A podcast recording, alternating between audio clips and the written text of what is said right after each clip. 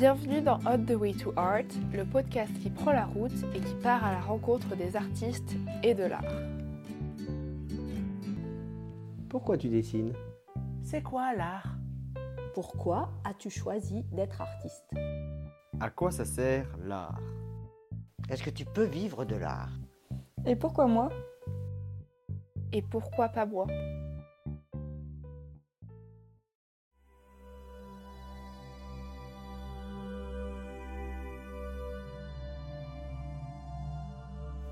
Décembre 2022, Paris. Je retrouve Estine Coquerel dans son appartement où elle m'a gentiment donné rendez-vous pour que nous puissions échanger au calme. Une tisane chaude dans les mains, nous avons échangé de longues heures. D'ailleurs, même après de nombreuses coupes, ce podcast était trop long pour n'en faire qu'un seul épisode, et j'avais du mal à enlever plus de choses puisque je trouvais que ça aurait été dommage. Il y aura donc deux parties pour cette discussion, deux épisodes pour ce podcast. Estine Coquerel est illustratrice et graphiste, elle travaille beaucoup sur le corps et l'amour. Elle s'est fait connaître par Instagram principalement, où elle a posté pendant des années un dessin par jour. Ses dessins sont poétiques et délicatement érotiques. Ensemble, nous avons beaucoup échangé sur son travail sur le corps, qui porte des messages féministes et est révélateur de certains mécanismes de société que nous évoquerons dans la discussion. Elle est en train de préparer une BD qui est un gros projet pour elle et qui la change complètement de ce qu'elle connaît. Elle me partage certaines de ses expériences de travail et nous aborderons la question d'organisation, de boutique en ligne, gestion de commandes, de job alimentaire, d'impression, en passant par son travail sur la céramique. Deux épisodes variés et riches qui j'espère pourront vous donner des pistes, des inspirations et des conseils pour vos propres projets. Embarquez avec moi vers le monde d'Estine Coquerel. Bonne écoute! Moi, je suis euh, Estine Coquerel. Je suis une dessinatrice qui vit à peu près de ma passion euh, depuis 5 ans. Grâce à Instagram, euh, c'est une plateforme sur laquelle j'ai pas mal de visibilité. À la base, moi, j'ai une formation de graphiste, mais ce qui m'a toujours intéressée, c'est vraiment le dessin. Ça m'a beaucoup aidé dans mes études de graphisme de savoir un petit peu dessiner. Et après, j'ai dirigé un peu mes recherches autour du dessin. J'avais fait par exemple un stage euh, en édition jeunesse à Strapi et puis du coup j'avais pu euh, voir comment on colorisait un dessin, euh, comment on nettoyait un dessin, etc. J'ai tourné autour du dessin par curiosité aussi. Ça m'a mené naturellement peut-être à, ce que je fais aujourd'hui. Par rapport à mon style, j'utilise des outils traditionnels, donc le pinceau, un peu de calligraphie chinoise et japonaise, donc à l'encre de Chine et aussi la plume, plutôt quand je fais euh, des petites BD, euh, quand j'ai des histoires à raconter, j'aime bien utiliser la plume. Et pour le côté plus pictural, euh, j'utilise les deux, mais principalement le pinceau en forme de goutte qui me permet de faire des pleins et des déliés, donc d'appuyer plus fort sur mon pinceau pour avoir des épaisseurs et de travailler aussi sur la finesse de la pointe du pinceau et tout ça. Voilà, donc je fais beaucoup de noir et blanc et ça m'arrive de faire de la couleur quand je fais du modèle vivant parce que du coup j'ai un peu un, modèle de référence pour poser mes ombres, mes couleurs, mes teintes de peau, les tissus qui potentiellement euh, habillent l'espace. Voilà, donc je fais un peu de couleur mais c'est rare. Et on verra si j'en fais euh, dans ma BD euh, que je suis en train de construire en ce moment. Je sais pas si c'est trop de travail, si c'est un truc qui est hors de ma portée ou si je peux quand même m'y atteler, je sais pas encore. Faut que j'expérimente la couleur plus. Et très récemment, en fait, je me suis rendu compte que c'était assez incroyable de poser la couleur sur du papier fait pour ça, donc du papier en coton. Ça coûte très cher, donc euh, tu te dis, est-ce que, est que pour une BD entière, je vais investir? Donc c'est compliqué, mais... Après, la couleur, moi, je peux l'amener sur ordinateur, euh, sur du dessin scanné, donc... Euh, c'est vrai. Ou alors, ce que je me disais pour ta BD, je sais pas quelle forme elle prendra, mais faire euh, du noir et blanc et quelques pages couleur, tu sais, genre un peu des... à la fin de chaque chapitre, ou je sais pas, j'en sais rien. Ouais. Ou amener de la couleur euh, plus ponctuellement, mais euh, en ayant fait une bichromie sur tout le reste. Parce que je sais que par exemple, il y a une scène où, le personnage principal vomit.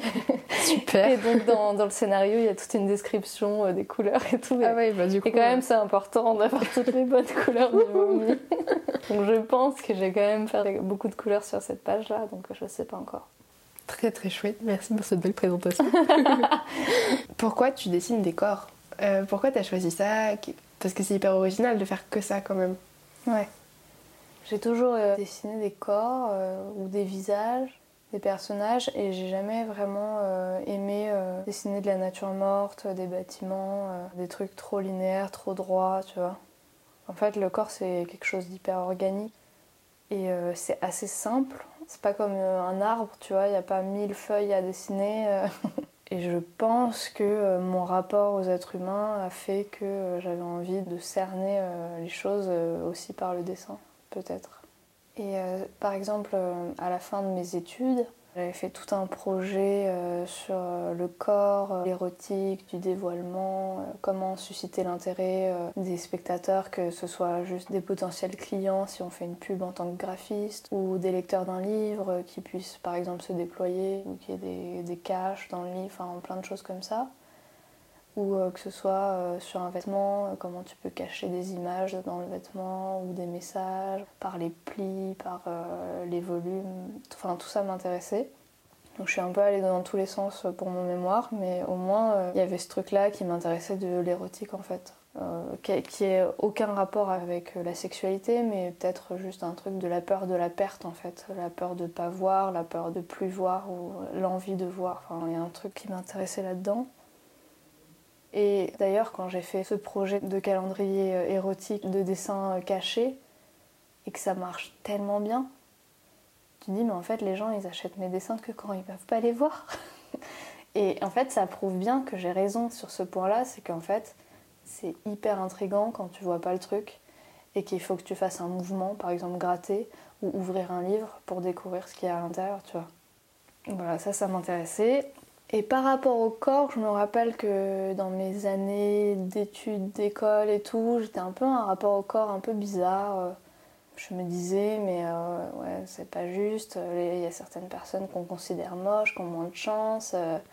Ce corps, il nous embête, quoi. Il nous, il nous ralentit. Puis euh, tu as tous les complexes de ton adolescence qui te gâchent la vie qui transforme ton quotidien. Euh, moi, j'ai pas eu des troubles alimentaires, mais presque, tu vois, où j'étais dans un rapport à mon corps euh, de pratiquement de la haine. Euh, mon corps, il n'a pas la bonne forme, il n'est pas comme il faut. Il faut que je fasse du sport, il faut que je mange moins, tu vois. Comment faire? Donc en fait, c'est ce sentiment d'être coincé dans son propre corps.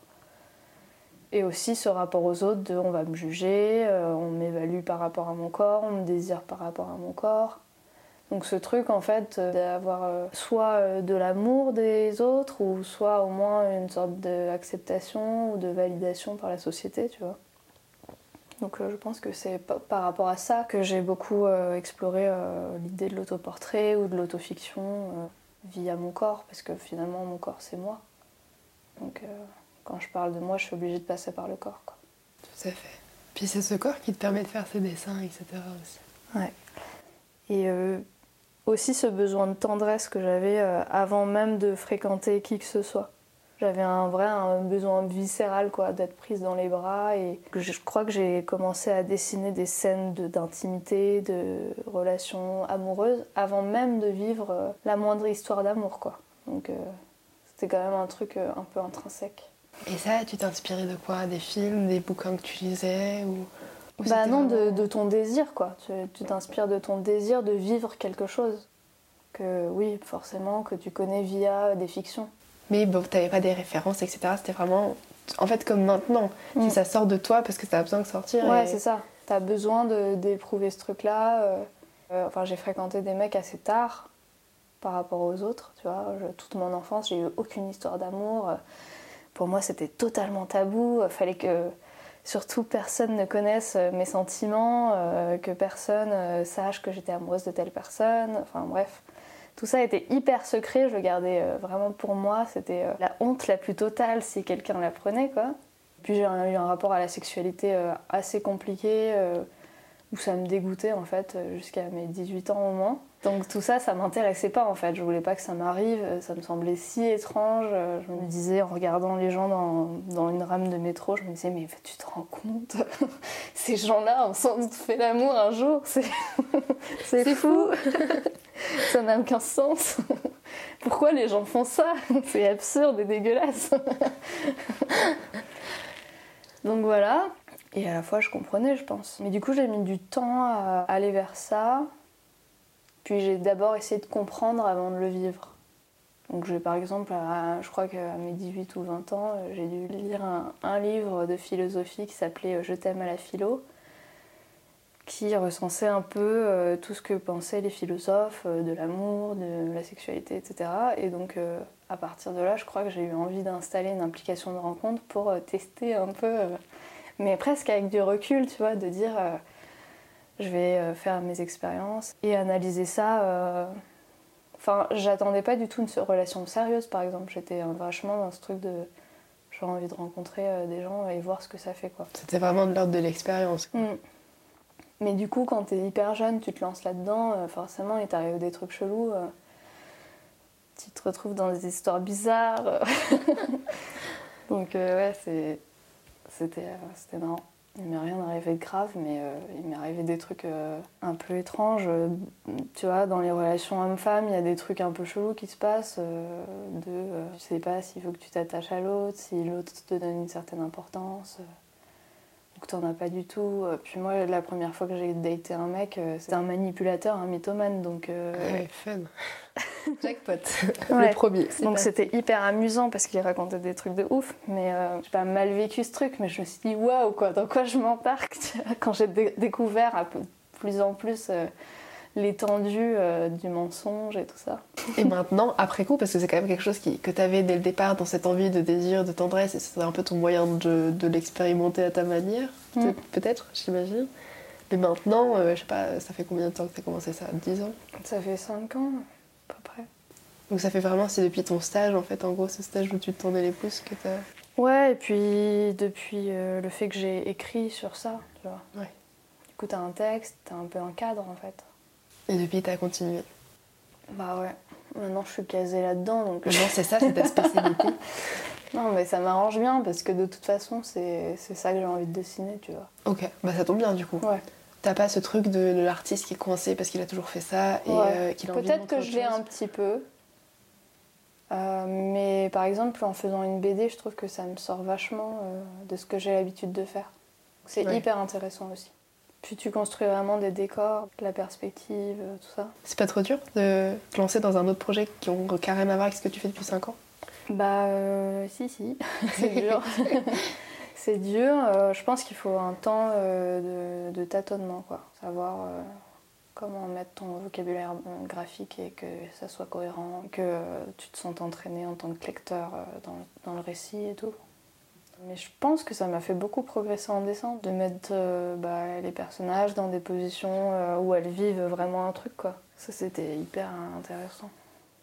Je dis c'était parce que là, j'avais fait une pause, comme c'est les périodes de fête. Euh. Là, t'es plus livreur de colis. Ouais, là, je suis expéditrice de colis. Au secours. Ouais.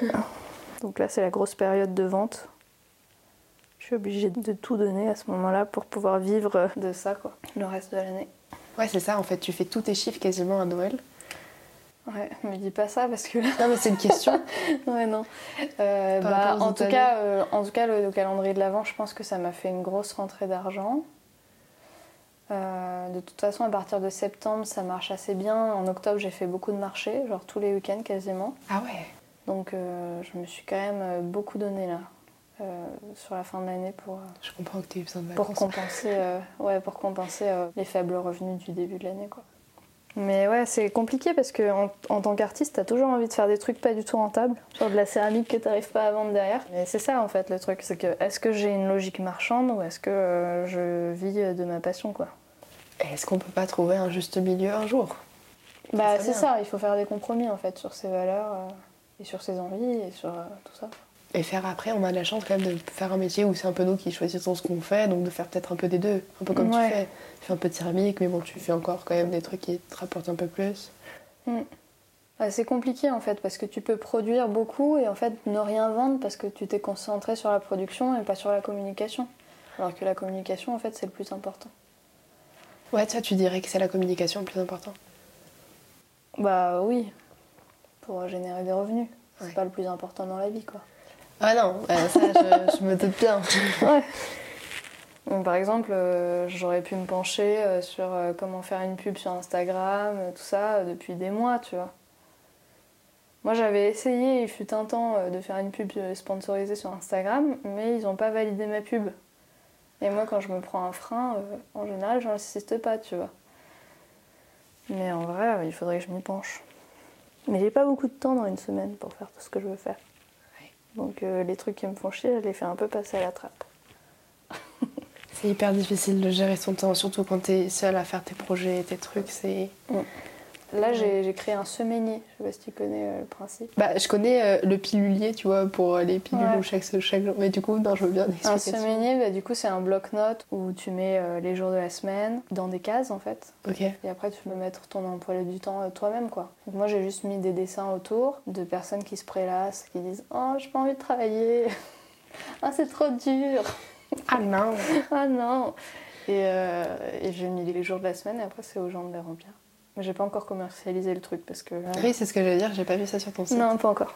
Mais du coup, c'est un outil que tu t'es fait pour toi et que Ouais. t'as envie de, de partager. Ouais.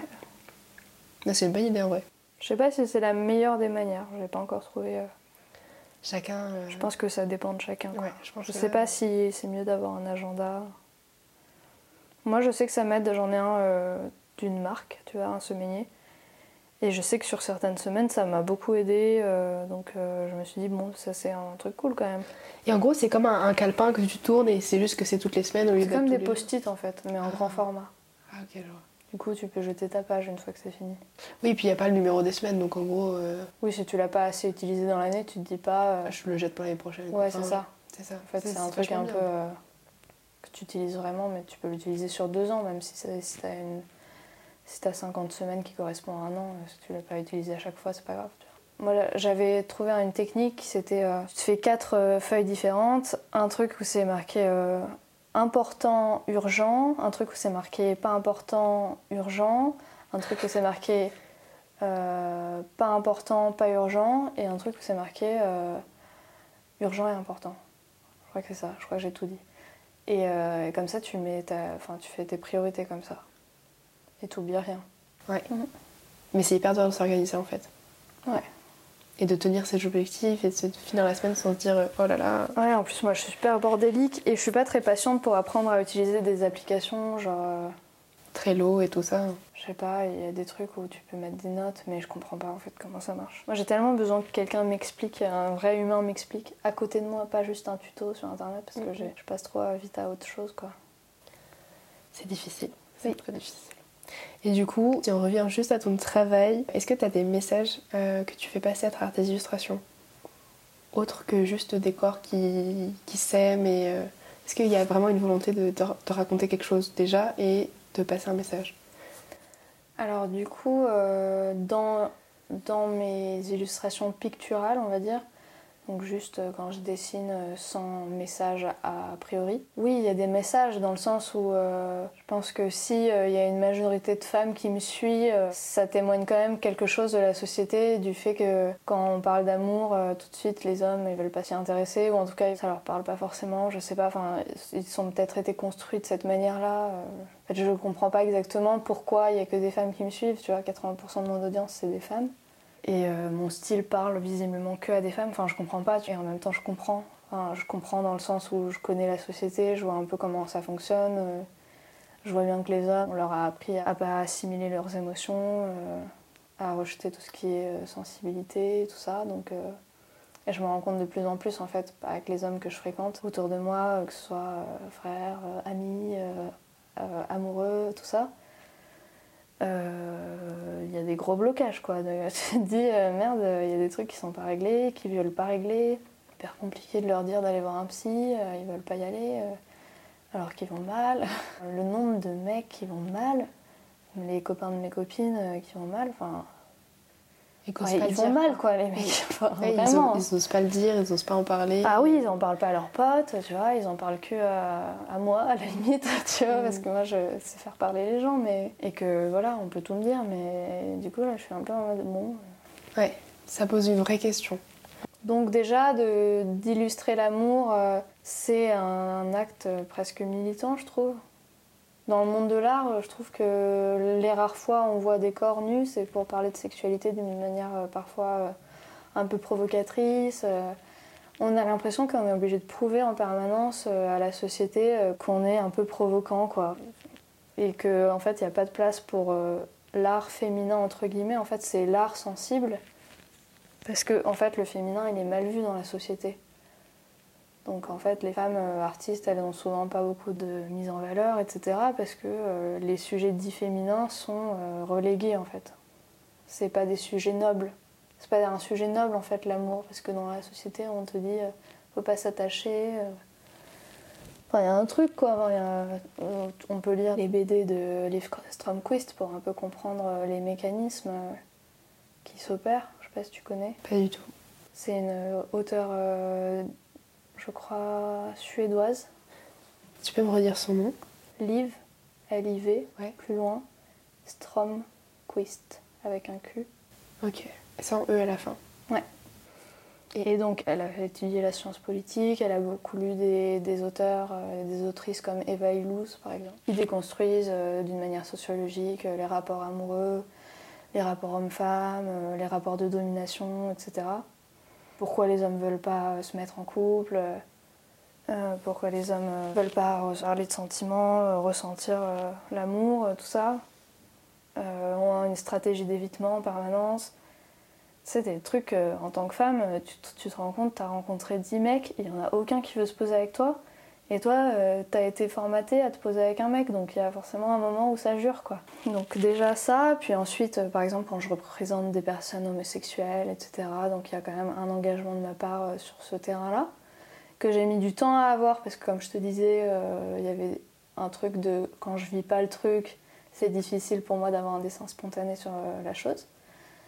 Mais par exemple, quand j'ai fait de la gravure, comme un dessin en plusieurs temps, tu fais un brouillon, ensuite tu tu transcris sur ta plaque, etc. Il y a vraiment un travail de composition de l'image et tout. Bah, là, du coup, je me suis dit, ah, si je fais des couples de corps, euh, par exemple, dits féminins, tu vois. Euh, puis euh, la gravure, c'est tellement beau qu'il y a tout de suite un truc qui vibre, quoi.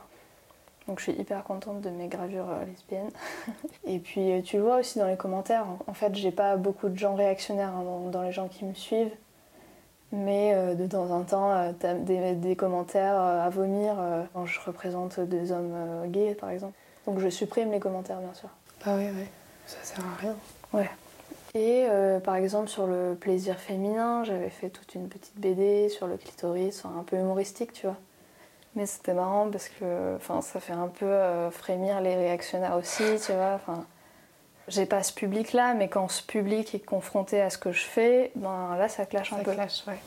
Mais bon, ils viennent pas trop te voir, donc au final. Euh. Oui, mais aussi, c'est un engagement euh, qui touche nos sphères aussi euh, intimes, parce que finalement, toutes les femmes ont ce rapport à leur plaisir qui est hyper compliqué. on jouit moins que les hommes, enfin, c'est connu dans les statistiques et tout ça et les femmes hétéros jouissent moins régulièrement que les femmes lesbiennes. Donc tu te dis, bon, ouais, c'est pas juste une histoire de corps, c'est aussi une histoire de euh, comment l'autre fait attention à ton plaisir, etc. Quand moi je poste un truc sur le clitoris, c'est aussi pour faire un clin d'œil à mon copain, tu vois. à tous les copains de mes copines. Tu vois, c'est un peu un truc en mode. C'est vraiment un message. Un message ouais. Et je fais passer beaucoup de messages. Par exemple, euh, il y a beaucoup de sujets qui me touchent et j'adore retranscrire euh, des conversations que j'ai avec mes copines quand je peux le faire, quand c'est pas trop intime et quand c'est pas trop délicat à retranscrire, tu vois. Ouais, t'aimes bien en parler parce que c'est tout ça, ça te parle et, et tu penses que c'est important de le diffuser. Ouais, par exemple sur la, la contraception, j'en ai beaucoup parlé sur mon compte. Si j'ai fait un projet euh, autour de la contraception masculine euh, testiculaire en fait, pas masculine, parce que finalement, oui. tu sais, il y a des trans. Exactement, il y a des trans, il y a des non-binaires. Voilà. Et en fait, moi, je suis arrivée là par le biais en fait, d'expériences que m'ont racontées mes amis et de souffrances que j'ai vues, tu vois. J'ai mes copines qui, portent, euh, qui portaient ou qui portaient au moment où je leur ai parlé le stérilet en cuivre et qui, elles, les faisaient souffrir énormément. Moi, c'était pas le cas. Moi, je connais le stérilet en cuivre, ça m'a pas fait souffrir euh, autant. Mais c'est vrai que quand je vois des femmes qui sont tordes de douleur il y a un gros problème et qu'elle te raconte je l'ai pas retiré pendant six mois, j'avais même pas de copain, je voulais juste euh, avoir une contraception quoi. Bah meuf, arrête de te faire du mal. Oui mais enfin c'est pas forcément ce qui est poussé par la société etc. Et il y a peut-être un côté Et on n'accepte pas aussi le fait que les, les femmes euh, disent j'ai mal, tu vois. comme c'est à nous d'endosser le rôle de la contraception, faut pas qu'on se plaigne, quoi, tu vois. On n'a pas le choix. On nous fait croire qu'on n'a pas le choix. Mm. Alors qu'en vrai, il y, a toujours le Et choix. personne n'est au courant qu'il y a de la contraception masculine. Et les hommes, ils veulent pas s'y intéresser parce que ça leur fait peur. Ils ont plus le privilège de pas s'en occuper aussi, tu vois. C'est un truc contraignant, la contraception. Pourquoi ils s'y intéresseraient? D'où les communications dessus. euh. Ouais, du, du coup, moi, j'ai contacté le mec qui avait créé ce projet euh, de l'anneau, tu vois. Ouais. Du coup, je me suis pas mal intéressée au truc, euh, j'ai retranscrit des conversations. Puis il n'y a pas que cet anneau-là, on peut faire euh, en, en do-it-yourself. tu as des ateliers euh, de personnes qui font leur propre euh, jockstrap. euh. Puis normalement, il devrait y avoir une pilule masculine bientôt. Euh, Il y a déjà les injections euh, que peuvent faire les hommes une fois par semaine. Les personnes à testicules, je sais pas comment on dit.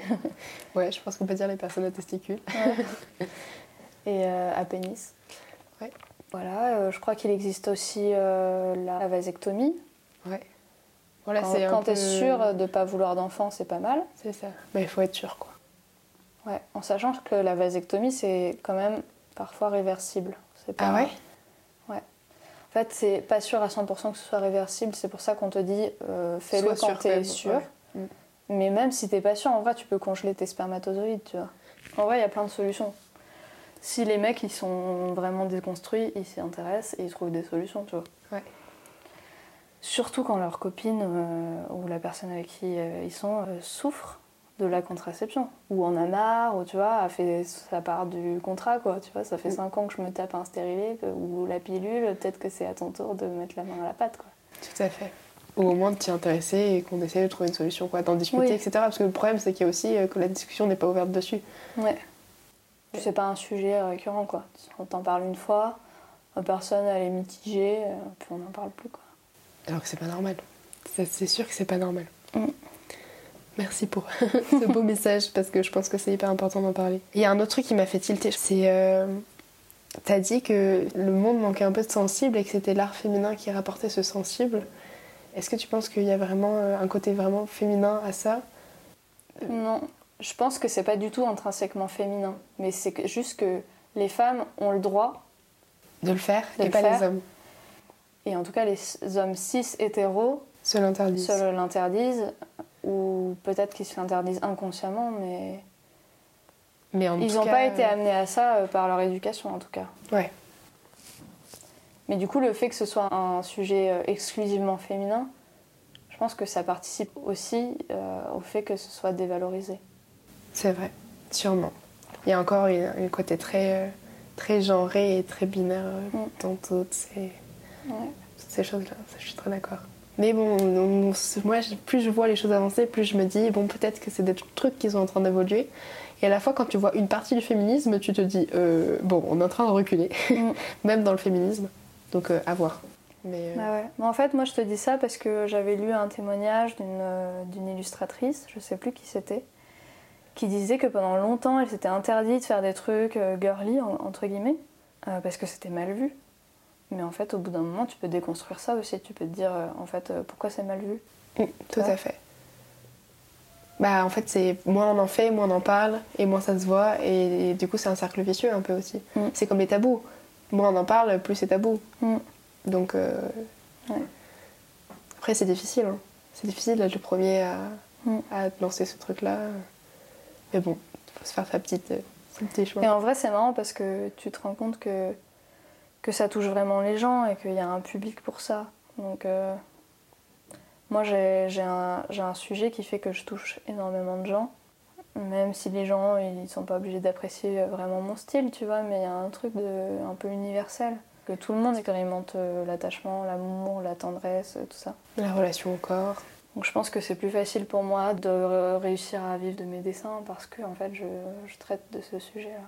Un sujet universel Mm. et intrigant et, et un peu encore un sujet de niche quand même. Ouais. Parce qu'il y, a- bah, y en a de plus en plus hein, des illustrateurs et illustratrices qui, Qui par- Ouais, mais c'est Ah, vrai qu'il n'y en ça a pas beaucoup hein, tant ça, comparé finalement. euh, à l'importance que ça a dans nos vies, quoi. C'est ça. Je pense que en fait ça touche tellement de l'intime que les gens ils osent pas aller jusque là dans leur travail. Et tu vois, c'est marrant parce qu'ils osent pas le faire et ils osent pas potentiellement le montrer.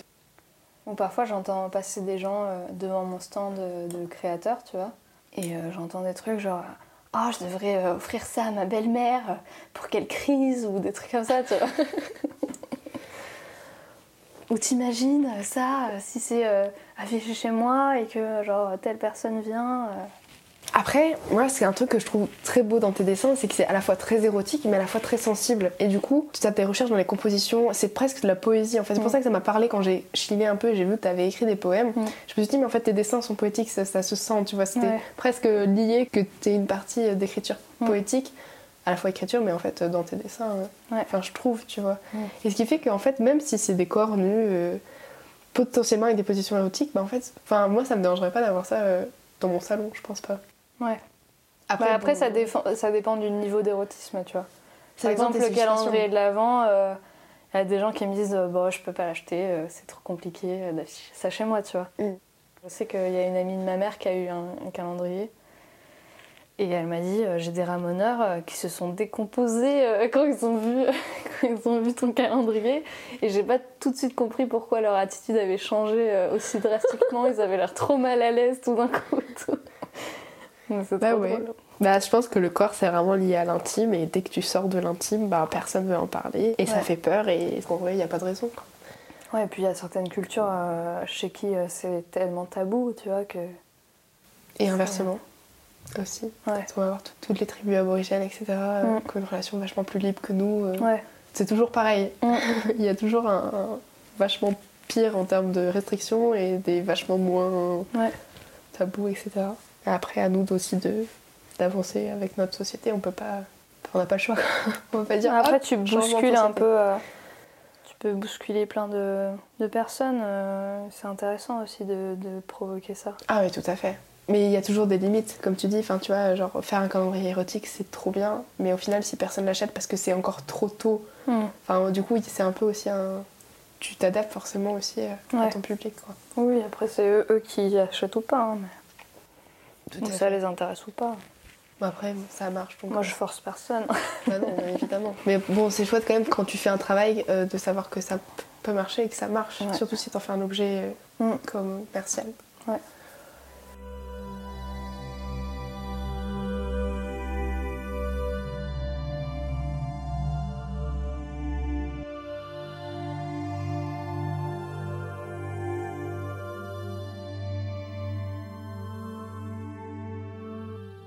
Je sais pas si toi, t'as beaucoup bossé toute seule. Tu bosses ici à la Ouais. maison? Je passe toute seule. Et ça va? Enfin, comment tu vis avec ta solitude? Bah là, euh, je cherchais un atelier justement que je trouve pas. Ah zut. Parce que en fait, c'est hyper angoissant parce que tu te dis euh, la plupart des ateliers ils sont à 300 euros par mois. J'ai pas trop les moyens en 300 fait de euros, me c'est le hyper payer. cher. Ouais. Parce que je je paye mon loyer, euh, j'investis beaucoup dans le matériel, euh, dans les impressions. Enfin, à chaque fois, c'est des milliers d'euros qui partent chaque mois, tu vois. En plus, mon loyer et tout, euh, il y a des mois où je fais moins de 1200. Après, il y a des mois où c'est des gros mois, genre la fin de l'année avec Noël ou tout ça. Donc ça peut compenser, mais je suis vraiment ric-rac, quoi, tu vois. Ouais. Moi, j'ai l'impression que cette année, j'ai fait que perdre de l'argent, en fait. Ah ouais. Donc euh, là, je suis un peu en craquage, quoi. Ah ouais, bah. Comment ça Mais c'est pas grave parce que j'ai des économies, tu vois, mais c'est angoissant. Et je suis pas une personne stressée de base, tu vois, donc c'est quand même un truc d'être euh, à son compte. Faut avoir un vrai mental et un vrai lâcher prise sur les sous, tu vois. Et euh, faut pas lâcher l'affaire tout de suite, quoi, mais euh, c'est dur en fait, au bout d'un moment. Quand sur euh, un an, ça va pas marcher beaucoup, enfin autant que t'aurais voulu. ou- Mais surtout que ça fait combien de temps que t'as lancé ton, ton truc? Euh, ça fait 5 ans Ça fait un paquet d'années du coup, Ouais. c'est pas le début. Ouais, ouais. Puis en fait, c'est difficile d'avoir toutes les casquettes, la communication, la création et tout ce qui va avec, la compta. Là, je suis en train de faire des formations de compta euh, pour faire ma compta et, déclarer ce que je dépense, tu vois. Mais en fait, euh, j'ai fait n'importe quoi cette année et, ça va être l'horreur. Enfin, j'ai un compte pro, mais j'avais pas de carte sur le compte pro, donc euh, j'ai fait des dépenses de mon compte perso. Et donc, en fait, là, j'ai fait une formation de compta et la meuf, elle me dit. il va falloir que vous mettiez même vos courses de perso sur toute votre compta parce que euh, il faut faire un, enfin, bref, un rapprochement bancaire. Enfin, c'est des trucs. euh. Donc là, je me dis, est-ce que j'investis dans un appareil photo, par exemple? Bon, j'ai un peu une formation de graphiste où on m'a appris à prendre des photos et tout, mais Ah ouais? Dans l'école de graphisme, t'as appris ouais, ouais. C'est chouette ça. Après, j'ai fait une formation aussi image de mode. Donc en fait, c'était plus de la direction artistique sur la mode, mais du coup, on pouvait faire ce qu'on voulait, tu vois. Si je voulais travailler sur le textile, sur le tissu, je pouvais. Si je voulais faire des sites web, je pouvais. Si je voulais faire un magazine, je pouvais. Euh, on faisait des vidéos, des clips. Enfin, on pouvait faire ce qu'on voulait en fait. Et t'étais coachée en gros par les profs pour faire le projet que tu voulais? Ouais. Du coup, on était souvent en équipe d'élèves, tu vois, genre quatre. Ce qui était compliqué, c'était qu'en fait, on avait tous et toutes la casquette de directeur artistique. Mais quand tu mets quatre directeurs artistiques sur un projet, ben ça va pas, tu vois. Donc nous, les graphistes, on se retrouvait à faire les techniciens, genre les montages, euh, tout ce qui était mis en page et tout. Et les gens de mode, ils étaient genre directeurs artistiques, ils avaient souvent des plus gros égaux, tu vois. Donc on se faisait un peu écraser sur certains trucs, tu vois. Mais après, ça dépendait des groupes et tout. Fallait trouver euh, des affinités et voir avec qui ça fonctionnait et tout. Ouais, après, je dis technicien, mais en vrai, c'est parce que, bon, il y a certaines personnes qui ont un regard. Enfin, c'est normal, tu as envie d'imposer ton regard à toi en tant que créateur. Et euh, c'est difficile, en fait, d'intégrer les autres euh, dans ta vision. Enfin, si tu as des deux visions totalement qui n'ont rien à voir, genre deux univers totalement différents, il y a forcément un qui va devoir faire des compromis, tu vois. Ouais, c'est ça. Bah après, théoriquement, on pourrait se dire que les deux pourraient faire des compromis et faire un autre univers, tu vois. Oui, mais... théoriquement. En pratique, il y a des gens qui ont des personnalités très fortes. Tu vois. Et ça, tu l'as revécu plus tard euh, en dehors de l'école? Ce genre de projet à plusieurs, il y a une répartition Non, jamais. Moi, je suis très solo. Hein. Ouais. Et puis d'ailleurs, si je suis à mon compte, c'est que je supporte pas euh, de travailler avec les gens. au moins, t'as trouvé non, la solution. mais tu vois, genre, en fait, j'aime pas trop la hiérarchie. j'ai du mal à faire des concessions. je suis une artiste, quoi. Enfin, je sais, genre, j'ai pas envie qu'on me dise reprends ton dessin là, c'est pas assez bien. Enfin, tu vois. Ouais. Mais comment tu fais quand tu as des commandes? C'est ton client qui choisit, non? Alors du coup, ce qui est cool quand tu as beaucoup d'abonnés, c'est que les gens ils viennent te chercher parce qu'ils aiment ton style, donc c'est assez cool. En plus, moi j'ai un style très établi, donc euh, les gens ils savent à quoi s'attendre. Donc c'est plutôt agréable. Après, j'ai eu, bah, eu des trucs avec des clients où ça s'est pas hyper bien passé, dans le sens où moi j'ai dû m'adapter beaucoup à, euh, à leurs attentes, j'ai dû faire de la couleur, de l'animation. Enfin, c'est des trucs avec lesquels j'étais pas forcément à l'aise, tu vois truc plus numérique et tout. Et là, tu te dis, merde, dans quoi je me suis embarquée euh, Là, je suis en train de me faire chier vraiment euh, dans le projet. Et je me suis engagée, donc je le fais jusqu'au bout, quoi. Et c'est souvent avec ces gens-là qu'à la fin, ils te payent pas. Donc c'est vrai Bah oui, parce qu'en fait, ils te respectent pas. Bah, alors du coup, là, ce serait peut-être un gros tip de se dire euh, quelqu'un à qui le projet ne marche pas, ça vaut le coup de laisser tomber.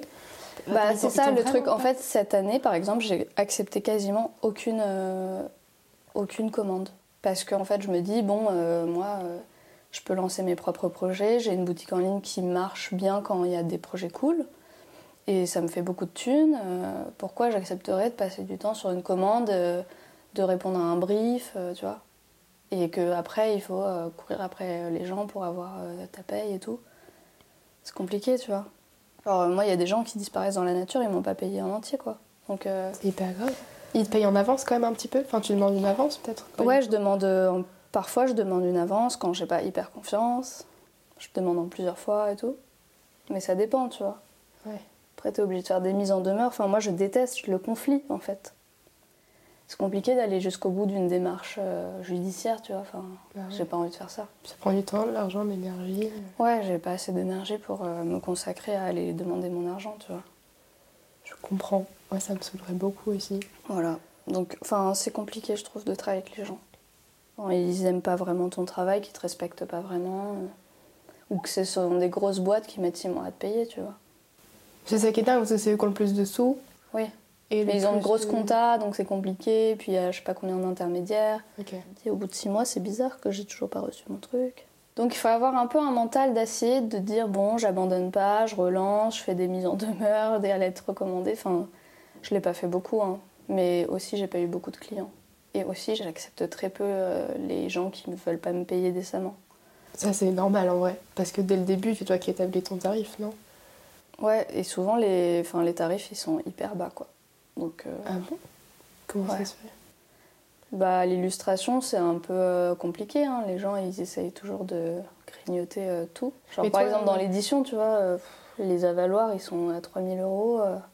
C'est quoi un avaloir? C'est euh, l'avance sur les droits d'auteur. Ok. Donc, euh, par exemple, si on te fait travailler sur un livre, on va te dire euh, bon, bah, l'avaloir sera de 3000 ou de 1500, tu vois. Et toi, tu dois travailler pendant des mois sur le projet, dessiner plein de trucs. Et euh, si ton livre se vend et que, euh, par exemple, tu as négocié 3% sur les ventes, voilà, ça c'est le tarif de base, c'est 3%. Tout le monde te propose 3%. C'est, c'est minuscule. le minimum c'était 6%, genre Non, euh, non, légalement. tout le monde te propose 3%. Mais tu peux pas négocier? Genre c'est vraiment Ah si, tu peux négocier, mais c'est hyper dur. Moi, je- à chaque fois, je perds mes négociations. Enfin, on abandonne le truc en fait. Parce qu'ils sont plus forts que, que nous, quoi. Bah, personne n'est plus fort parce que tout le monde y perd vu qu'on fait pas le projet, tu vois. Je ça. cède pas en fait. C'est que s'ils veulent pas, bah tu fais pas le projet. Voilà, c'est ça. Je pourrais céder en vrai.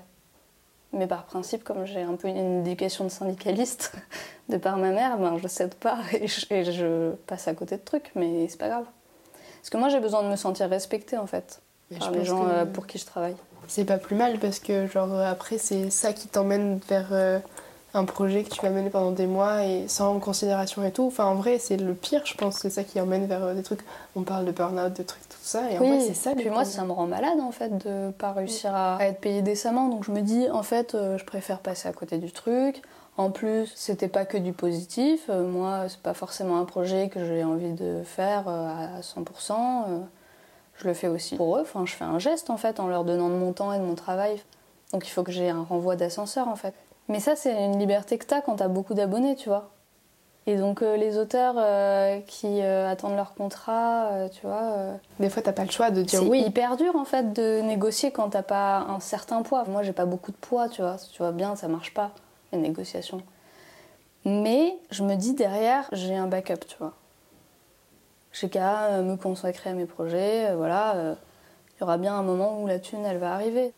Puis il faut pas être euh, à fond derrière la thune parce que de toute façon euh, c'est compliqué. Enfin, tu peux pas donner euh, tout ton temps, toute ton énergie parce qu'à la fin tu craques quoi. Et tout accepter. Il faut savoir dire non en fait, tout le temps, tout le temps. Bah, après, il faut savoir dire oui aussi, hein, mais euh, il faut savoir dire oui au bon moment, je pense. Ouais c'est hyper difficile. Du coup là tu fais comment pour dire oui ou non? Tu t'écoutes? Genre si tu le sens ou si tu le sens pas ou. Ouais, ouais, je laisse passer le temps. Non, Je réfléchis, euh, j'essaye de calmer mes émotions, de voir plus tard euh, notre avis, quoi. Et du coup le reste du temps où tu fais pas de commandes, tu fais tes projets? Ouais. Par exemple, là, j'ai fait un calendrier de l'Avent érotique. J'avais commencé à travailler dessus en été, histoire d'être organisée pour une fois. Pour avoir de l'avance et tout, pas Ouais. commencer en mois de novembre. en mode, Oui, Ah oui, c'est ça. Et en plus, en fait, j'ai été un peu en retard, tu vois. Un peu ric-rac encore une fois. Mais comme j'avais super bien avancé, c'était pas la panique totale. Et c'était un projet qui m'a plus plu. En fait, je l'ai fait pour la deuxième fois cette année. Et la première fois, c'était en 2019, non, en 2020. Et à ce moment-là, j'avais une page Patreon. Et du coup, en fait, c'est une plateforme euh, où je postais euh, limite tous les jours parce que je suis très dévouée. et euh, je Comme sur Insta finalement, tu oui, postais mais sur du coup, Insta et non, sur- je pouvais plus poster sur Insta. C'est pour ça que je suis partie de Patreon. Parce qu'en fait, ça me demandait trop d'énergie de poster sur euh, Patreon et sur Insta. Enfin, j'y arrivais pas. en fait. Ouais, parce que tu pouvais pas poster le même contenu. Oui. Enfin, tu peux, mais euh, moi, j'avais l'impression de trahir les gens qui me donnaient de la thune. Mais en fait, ça m'a permis euh, de faire des dessins érotiques que j'aurais pas osé poster sur Insta. Du coup, à la fin, comme je voulais toujours pas le montrer genre numériquement sur Instagram, j'ai fait le projet de les cacher derrière de l'encre à gratter. Donc les gens achetaient sans savoir ce qu'ils achetaient et euh, ils découvraient ça dans leur intimité, quoi. Donc moi j'étais tranquille quoi, j'avais pas toute ma famille qui voyait, tous mes potes, tous les potes, enfin bref, moi comme je suis un peu pudique malgré le fait que je fais beaucoup d'illustrations érotiques, enfin tu vois, il y a un truc un peu euh, chelou euh, de te dire bon, euh, il y a beaucoup de gens qui regardent, tu sais pas trop qui va penser quoi, et c'est difficile en fait de se dévoiler totalement euh, à genre des milliers de personnes. Bah, alors, je sais pas, alors j'ai une question là-dessus, c'est est-ce que c'est plus difficile de se dévoiler à des milliers de personnes que de se dévoiler à sa famille et ses amis au final? Non, en fait. Mais en fait, dans les milliers de personnes, il y a ta famille, tes amis. Du coup, ça freine aussi. Enfin, c'est aussi pour ça que j'avais fait un pseudonyme. C'est pas mon vrai prénom. Mais en fait, euh, bon, euh, comme c'est vraiment 100% de mon activité, genre, tu peux pas le cacher aux gens que tu rencontres. Enfin, ça serait mentir tout le temps. Donc, euh, je l'ai caché à certaines personnes. euh, ils savent toujours pas, tu vois. Mais euh, globalement, tout le monde sait quoi. Mais moi, souvent, genre, j'ai hyper honte de montrer un truc à la personne à côté de moi, Mm. mais je vais le poster juste après, tu vois. Parce qu'en fait, t'es tout le monde des personnes sur internet. Ouais. Puis t'as pas la réaction des gens, enfin, c'est différent. Peut-être que t'as des commentaires quand même. Oui, mais t'as que les commentaires positifs, tu vois. C'est vrai Enfin, Bon, ça c'est chouette, tant mieux. oui, enfin, j'ai très peu de commentaires négatifs. Ça arrive, hein, les gens qui veulent faire chier. Surtout sur euh, les posts qui ont beaucoup été diffusés, qui ont touché beaucoup de personnes, plus que mon audience habituelle. Ouais, tu c'est ça, dès que tu vas un peu en. Ouais, genre euh, dès que j'ai 10 000 likes, ben là il y a des gens pas contents, tu vois, qui commencent à dire Ah, mais tu pourrais faire ci, tu pourrais faire ça. Ah, ils te donnent des conseils de dessin? Bah, ils sont pas contents, bah je comprends, tu vois, mais euh, c'est compliqué en fait. Enfin, quand t'es artiste, par exemple, moi je suis une artiste hétéro a priori, je suis pas sûre, mais je crois. Et donc, euh, souvent, je dessine ma propre expérience, tu vois. Et je suis de plus en plus inclusive, je dessine de plus en plus de lesbiennes, par exemple. Même sur mon calendrier de l'Avent, il y a quelques couples gays, quelques couples lesbiens, mais en majorité, c'est quand même des couples qui ont une apparence hétérosexuelle, tu vois.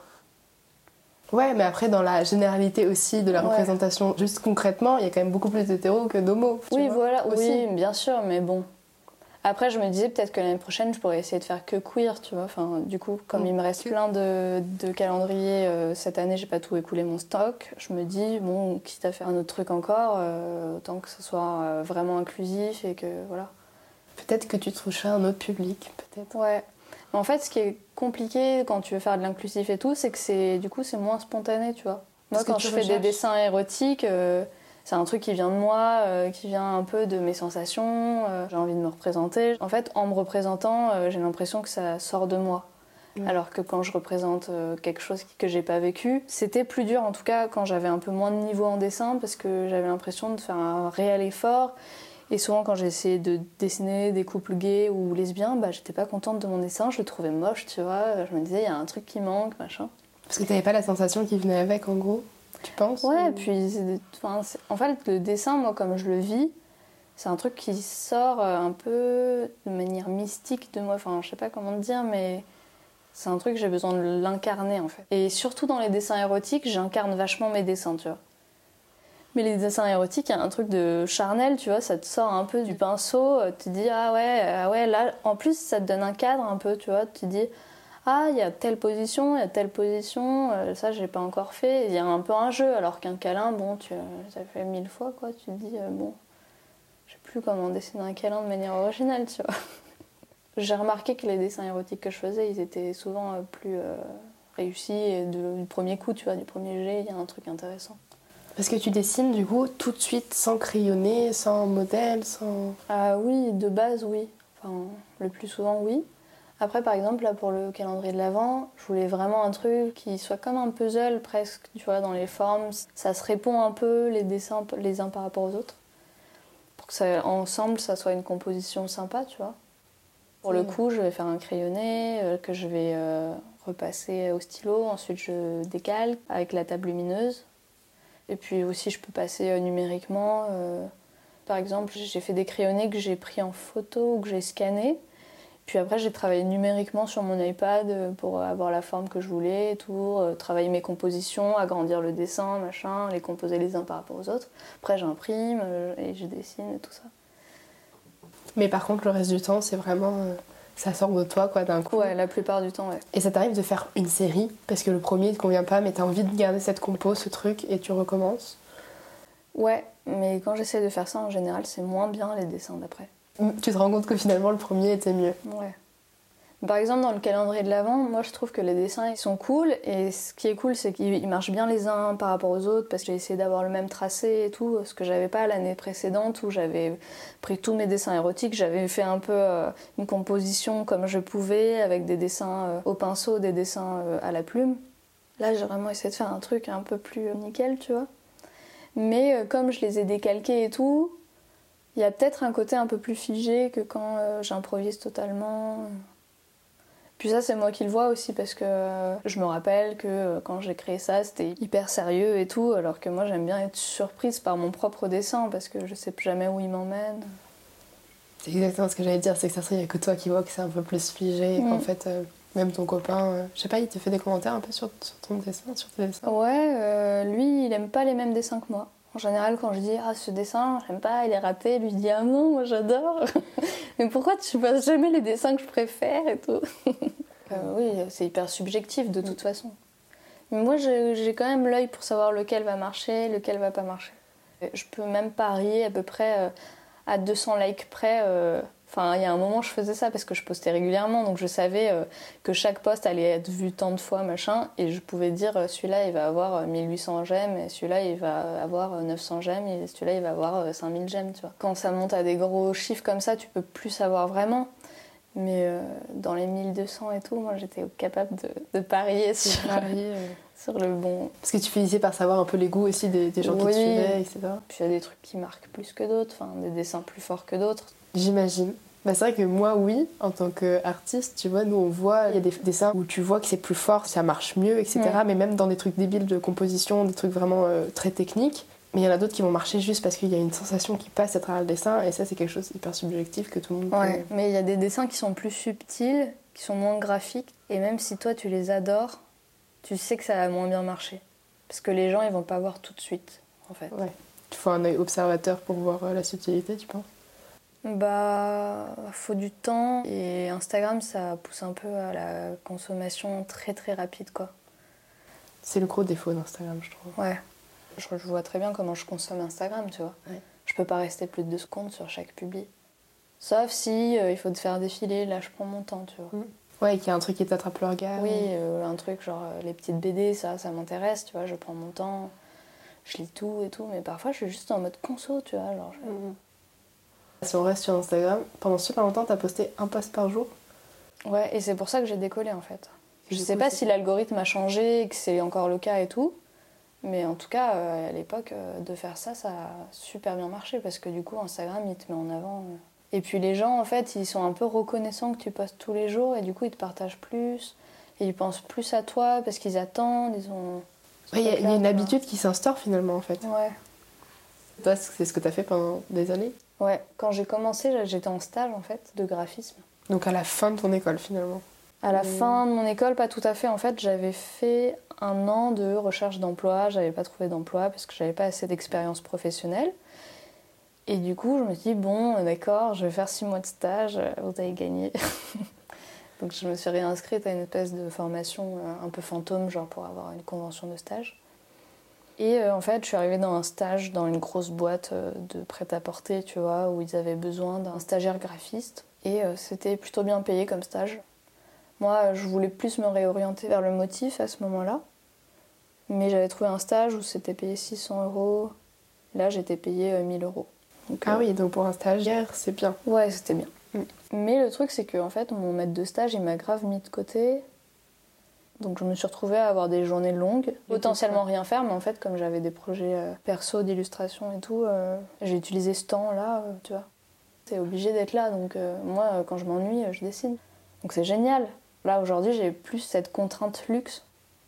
Le mec il voyait bien que je dessinais toute la journée, mais en même temps, il me donnait rien à faire. Tu vois, au début du stage, j'étais là genre, tu veux que je t'aide? Qu'est-ce que tu peux me faire faire?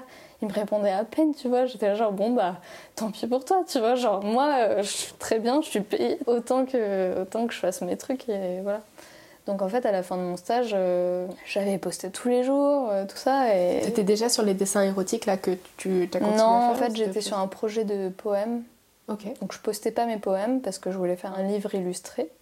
C'était par rapport à mes relations euh, passées. Quand tu fais des rencontres euh, avec des gens, euh, il se passe pas grand chose, tu sais pas trop ce qui se passe, tu vois. Mais t'as envie d'en faire un truc parce que t'arrives quand même des trucs chelous, quoi. T'es malheureuse ou t'es amusée, enfin il y a toujours des histoires rigolotes. Et moi j'avais eu besoin de faire des poésies aussi pour passer à autre chose. C'était un peu un exutoire, tu vois.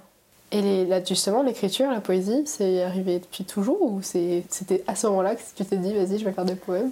Moi, la poésie, c'était euh, un peu un truc de haine. Genre, quand j'avais la colère en moi, euh, je sortais ça en poésie, euh, ça me faisait du bien. La première fois que j'ai fait un poème, c'était contre une prof de mon école qui était hyper méchante, tu vois. Pas seulement avec moi, mais elle avait des gens avec qui elle se comportait assez bien, genre normal, quoi. Mais il y avait vraiment des personnes, genre, qui étaient hyper mal accueillies. en fait, elle essayait de dégoûter tout le monde pour pas avoir des gens dans son atelier. Et en fait, elle voulait pas qu'il y ait trop de monde dans son atelier, donc elle dégoûtait tout le monde en parlant trop mal aux gens et tout. Et donc euh, moi j'ai fait un poème, mais j'étais trop contente de ce poème, tu vois, ça me faisait un peu genre prendre ma revanche, ça me faisait rire, euh, tu vois, c'était euh, hyper jouissif d'avoir écrit un truc si juste et à la fois qui rimait, enfin c'était drôle quoi, tu vois. C'était ta première expérience en fait d'écriture du coup, mm. d'écriture de poème ou d'écriture tout court? J'écrivais, mais tu vois, genre des, des dissertes, quoi. J'aimais bien écrire, mais. Euh, Enfin, ça se travaille. Enfin, tu, tu restes sur ton poème 3 heures, euh, tu le finis, quoi. Mais... Ouais, ouais, tout à fait. Non, mais c'est original, tu vois, le poème. Euh, c'est pas. euh, Enfin, je sais pas, mais la majorité des gens, ils écriraient plutôt en prose. Moi, j'ai un peu découvert ça chez moi par hasard, quoi. J'ai un, un peu un truc naturel pour la poésie que j'ai plus trop maintenant parce que j'ai plus trop de trucs à sortir ou en tout cas j'ai pas envie de le faire. C'est pas le moment, mais euh, Bah, c'est par période aussi. hein. Je pense que c'est un peu quand t'es seule et que t'es- t'as des trucs à faire sortir pour passer à autre chose.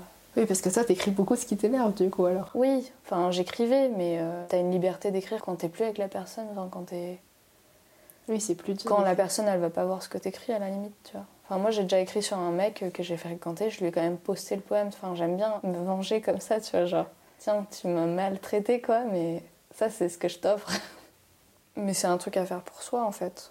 C'est pour ça d'ailleurs que j'ai jamais publié les trucs parce que je pense que c'est plus un projet perso perso quoi.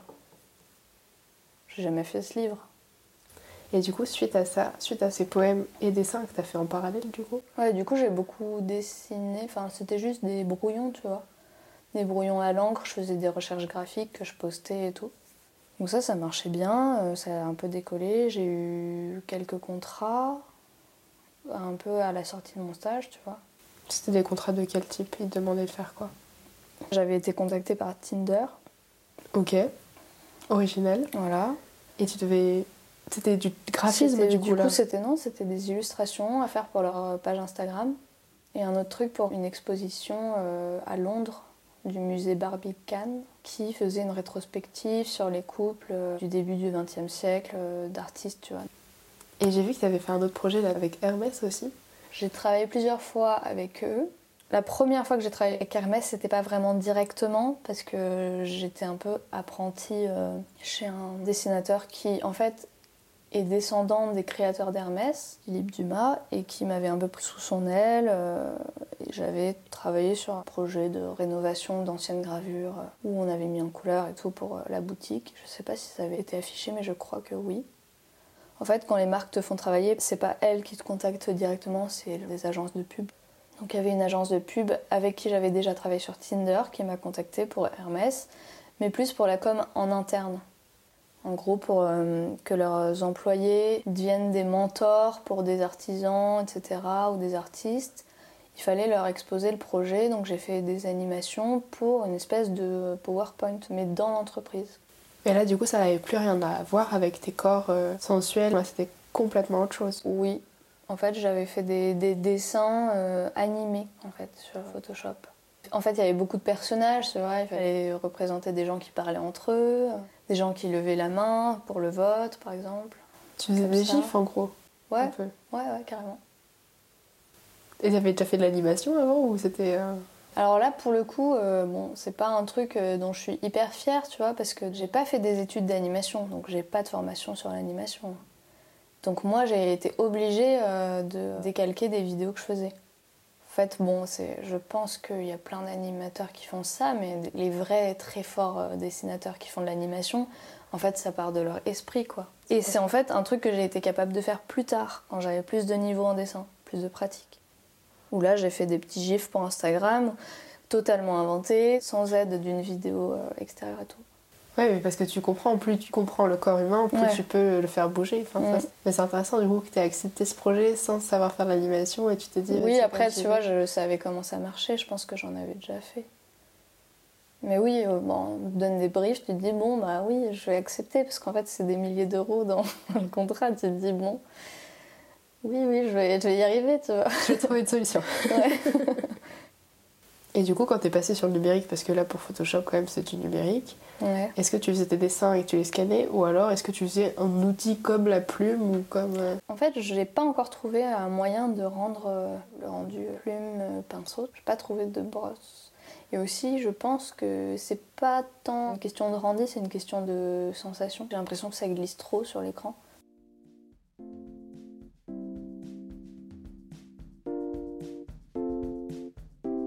Ce podcast est réalisé et mis en musique par Mathilde Delagatine. Merci d'avoir écouté cet épisode.